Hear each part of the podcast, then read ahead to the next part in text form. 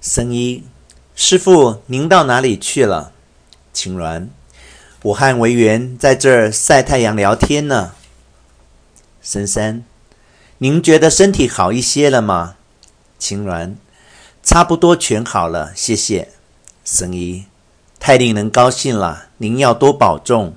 青鸾，你们也坐下吧。大堂那儿状况怎么样？惟元给二生拿来坐垫并沏茶。神三，挤满了参拜的人。我们念完了经，现在是知应正在讲演。神一，大家都被知应的话打动了。神三，那是具有权威性的、很有力的讲话。神一，今天的讲演尤其成功。青鸾。他说的还是法乐这个题目吧。僧三，您已经知道了。青鸾，知音跟我说过，刚才我也听惟元说了。神医，他讲到最高潮的时候，对大家说，宗教的喜悦比什么财富、什么名誉，比地上任何的乐都要尊贵。僧三。他说：“比恋爱还快乐。”委员，他说：“这里没有死亡的恐怖，没有孤单，也没有引导你坠入世俗的诱惑。”神一，据说这就是法乐得以救度的凭证。神三，听了他的话，身为出家人的我，觉得我们处于一个非常美好的境遇之中。惟元。我听了这样的话，觉得心里不安。最近我老觉得孤单，哪怕就是闷头念经的时候，我的心好像也跳不起来。上个月我发了高烧，很可怕，甚至觉得自己会就这样死去。要是现在死了的话，那就太可惜了。我怀念令我憧憬的世俗，而不能像知印说的那样建立有力的凭证。如果法月是救度的凭证的话，那我是不是就得不到救度了呢？但是我相信，就算我是这个样子，佛陀还是会来救度我的。僧一，我觉得你的身体会虚弱下去。僧三，还不趁着年轻建立信仰之心。惟元，师父到底应该怎么办？请你告诉我。我真的很不安，我能得到救度吗？青鸾，可以的，你不必担心。实际上，我和惟元怀着同样的心情活着。生病的时候，我会怕死，烦恼对我的侵袭从未间断。有时我也孤单得不行，踊跃欢喜之情似乎一不留神就能得胜。我有时也能进入燃烧起来的法乐三昧。但这一高潮却容易像燃尽的烟灰一样四处飘散，我自始至终都是痛苦的。神医吃惊地看青鸾：“您说的是您自己吗？”青鸾：“我老是自责，为什么会变成这个样子？我的业实在太深了。我到老了还这样，年轻为缘的苦更是可以理解的。”可是我从来不怀疑能得到救度。佛了解烦恼具足的凡夫，即使对我这样无法挽救的罪人，佛也会救度我。深三，那么说知应的想法是错的？青鸾，不，不是错的。业的深浅因人而异，能够继承法乐的人是受惠的人，我祝福这样的人。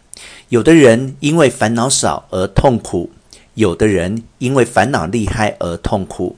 但是，只说法乐是救度的凭证，就未免有些浅薄了。我对知应也想这么说，你们好好听着。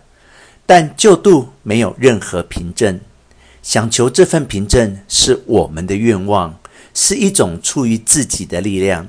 但救度是根据佛的愿望而成就的。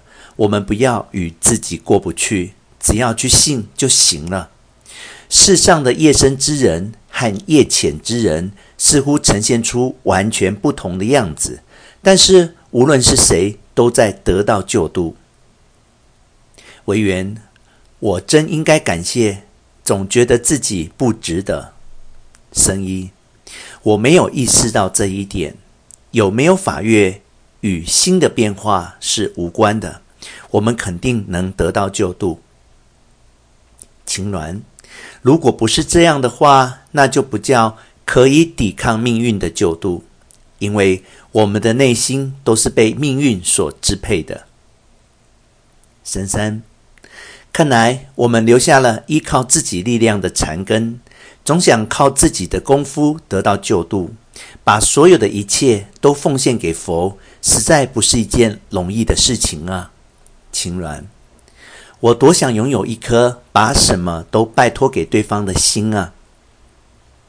惟元，越听越觉得这是很深的教诲。青鸾，大家正在得到救度。只是没有发觉罢了。神二出场，大家到哪里去了？讲话刚结束，兴奋状。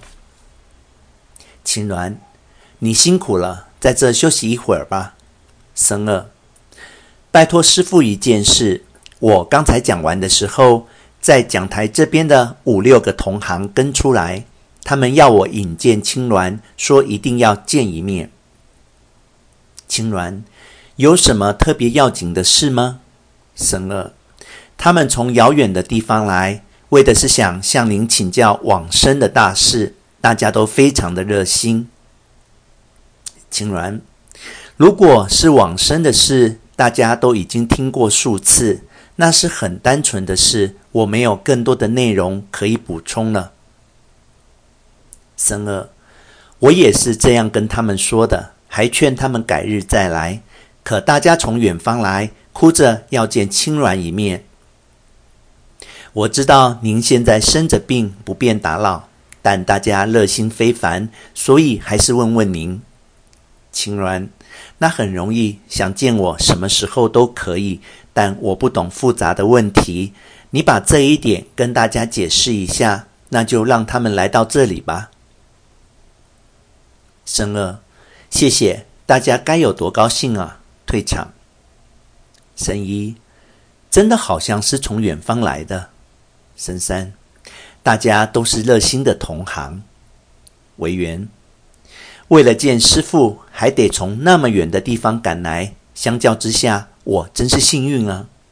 青鸾，沉默思考。僧二，为同行六人带路出场。青鸾看见众人的紧张的样子，请到这边来，不要客气。委员摆好坐垫，众人坐下。